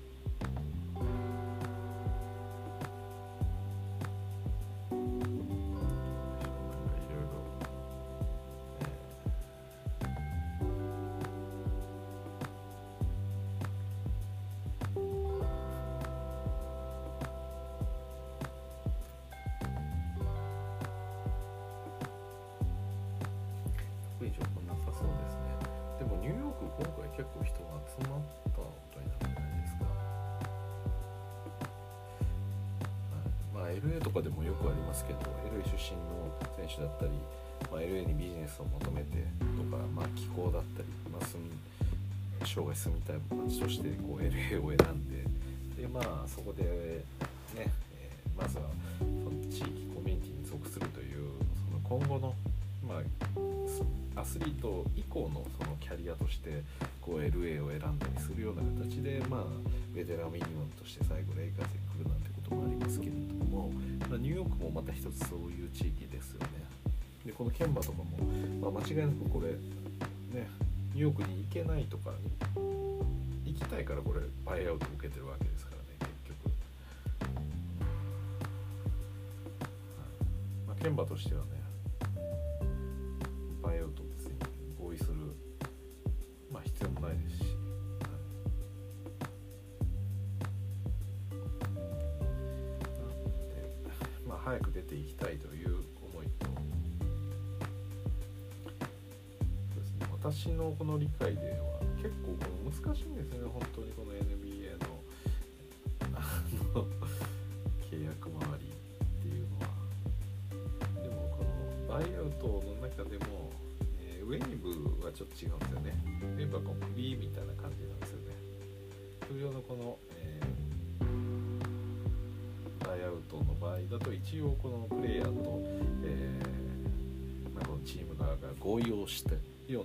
で、まあ、出ていくと。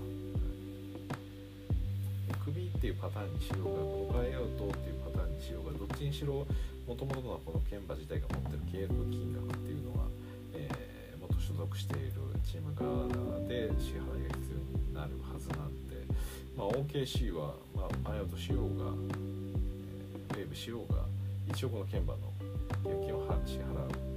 義務があると。ただまあ、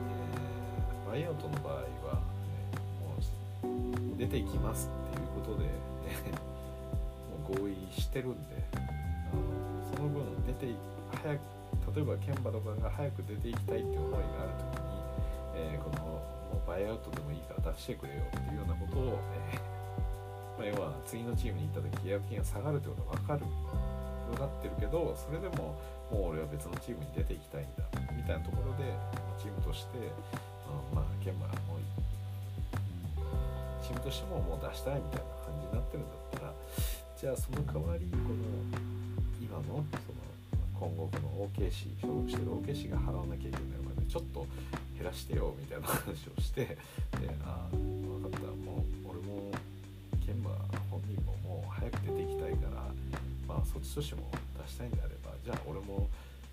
金もらう額ちょっと下げるからさそれでも出してよみたいな感じで、えー、まあねこのもともと複数年の契約の中で、えー、今後支払うであろうとこう決まっていたお金を減額することによって、えー、まあ、バイアウト合意をして出ていくみたいな感じですよね。ウェーブの場合だと大概そのまままるっと金額が残っちゃうんで、まあ、バイアウトの方がいいんですけど、まあ、大体の場合はねこのプレイヤー自身がまたプライドがあったりとかお金が欲しいんであればバイアウトなんかけられっか怪我して試合出てなくても20ミリオンは俺のもんだみたいな感じになっちゃうこともあるんですけど、まあ、わざわざこのタイミングで選んでるってことはもう確実にこのケンバーね行きたいチームがあって出てるって感じですよね。とか大消しには痛くないとかね。でもうこの時点で、えー、ニューヨークの名前が出てるんでほぼ確定でしょうニューヨークに。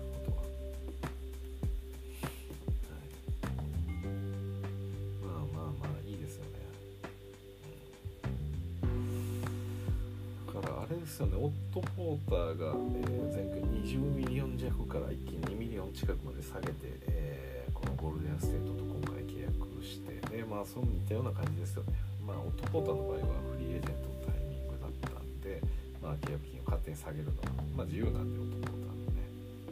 そういう感じで、えー、まあ、どうしてもゴールデンステートに行きたいと、ゴールデンステートの場合は、えー、サラリーが圧迫してるんでそんな高い金額だと OKC が、えー、OKC じゃないゴールデンステートは嫌がると、まあ、すでにね、えラグジュアリータックス贅沢税を払ってるチームにはなるんでさらに圧迫はしたくないよということでえ、ホットポットがま俺が金額下げるからそれでいいから入れてくれみたいな感じで、まあ、行ったんだろうと思われますよね。まあ、ニックスに関してはね、まあ、んなミニマムでケンバが来てくれるんだったらもうだ万々歳ですよね。で、まあ、ニックスは昨年ねいい感じでこうまあ乗ってますよね。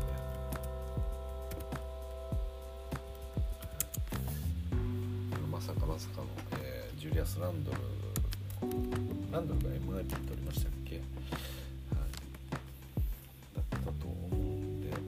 ってなかろうがそれ級の活躍をしてみせた、えー、ニューヨーク・ニックスは、えー、東の4位としてプレーオフに行きましてでファーストラウンドで負けたのか。そうかアトランタに負けたんですね、はい、いうのがありましたがまさかプレーオフ4位でいけるなんて思ってなかったと思うんで誰も想像してなかったと思うんで。まあ、それを考えるとねニューヨークは今ノリノリなんでこのタイミングでケンバがもう行きたいよとなったらもうニューヨーク出身の来てくれるってことであればもうお喜びですよね、うん、そして今年はね、このエヴァン・フォーニアもねだからボストン勢ですよねもともと。フォーニアもボストンから、えー、このねニューヨークにやってくるっていうことが、えー、今回決まったんでそれもまた強くなり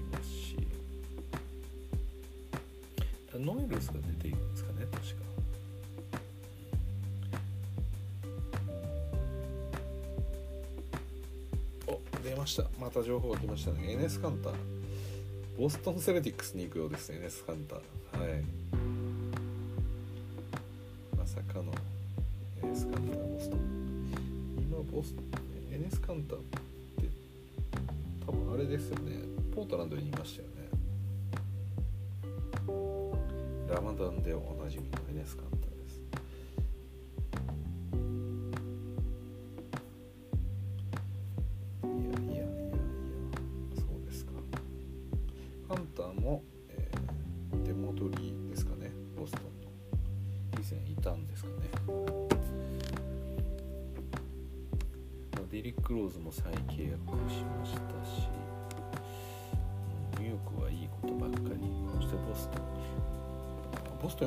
これ FA そういえば一発目じゃないですか？選手が入ってきたの。全く動きなかったですからね。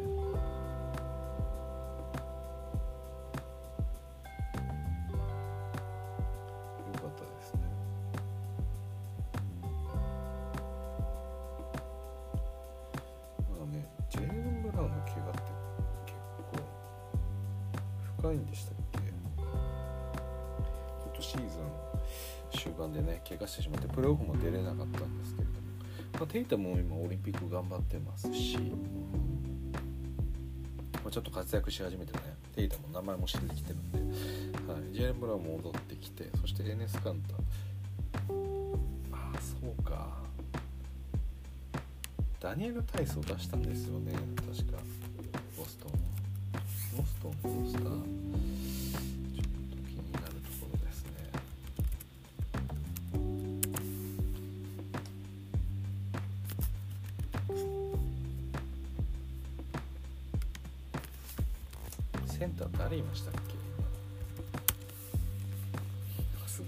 さする。グダグダする配信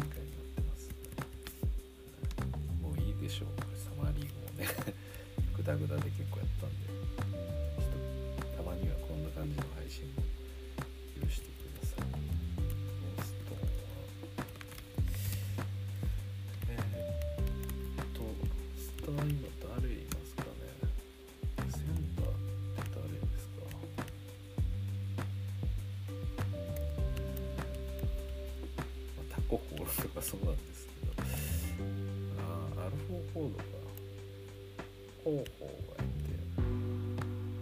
ロバート・ウィリアムス。あ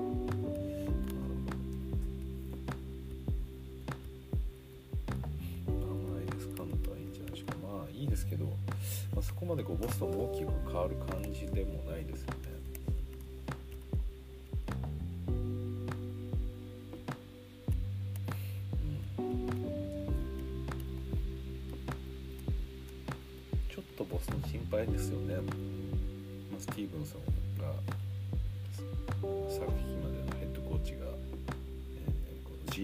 a cualquier tipo.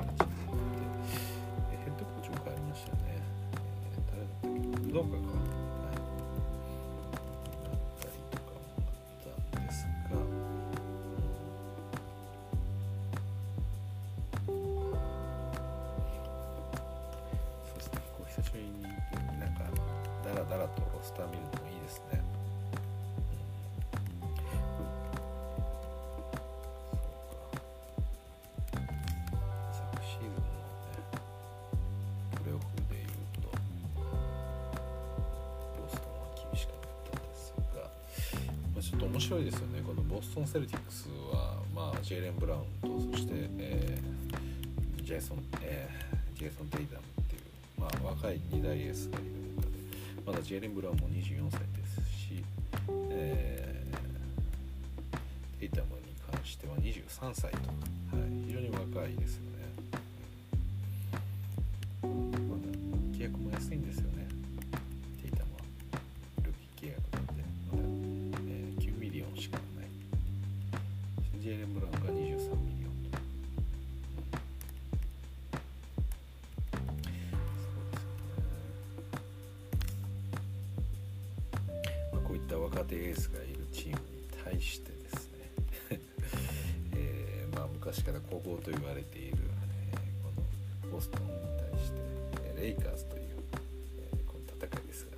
の方に逆にこうどんどんどんどん年齢が高くなっていって、まあ、気づけばカメラン・アンソニまで、えー、やってきてついにチーム最年長37歳まで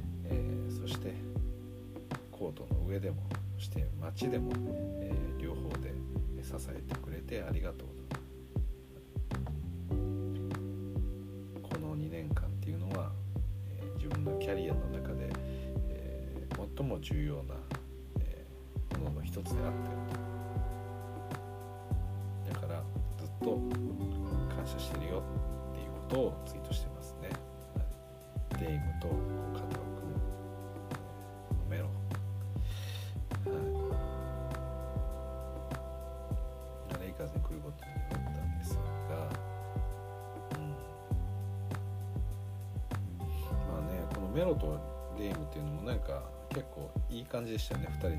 相性が。レイムはこう強いリーダーみたいな感じですけど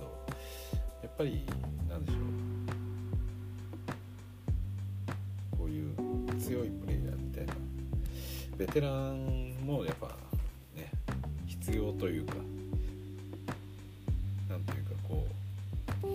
デイム一人で何もかもできるわけではないんでやっぱまあ当たり前なんですけどバスケットなんでただそう言いながらもあの特にそうですよねあのやっぱりこうディフェンスだったりとかも非常にこう難しくてスリーポイントとかすごく強力ですけど、まあ、やっぱりやられることは結構限られてるプレイヤーではあるんでデイム自体が。なんでね、まあ、そういったところを、えー、なんでしょうサポートしてあげてたこのベテラン、そういう意味で言うと メロもできることは割とあれですけど。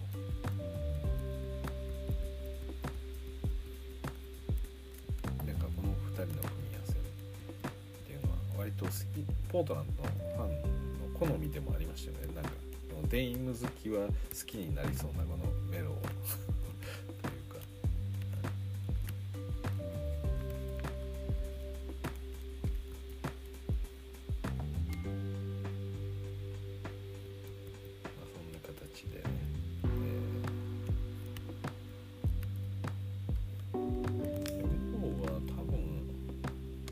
経験ないです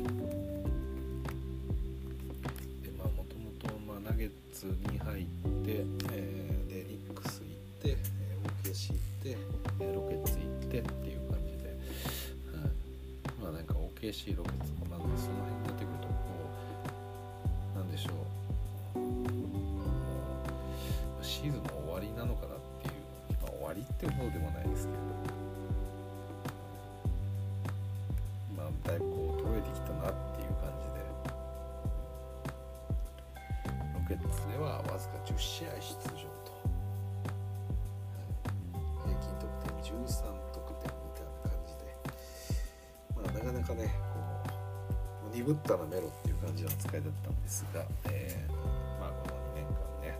ブレイザーズの中で、まあ、メロ自身もこう痩せて、えー動きが良くなったりですとかそういうこともあって、うん、よかったですよね、はい、もう一度活躍の機会が得れて。でこれで、まあ、最後は LA でねやりきってほしいなと思います。はい、ということで、えーまあもともとサマーリーグ 実況配信と言ったんですけれども気づけばいろんなことを話しておりましたということで、えーここまでお聴きいただきどうもありがとうございました。それじゃあ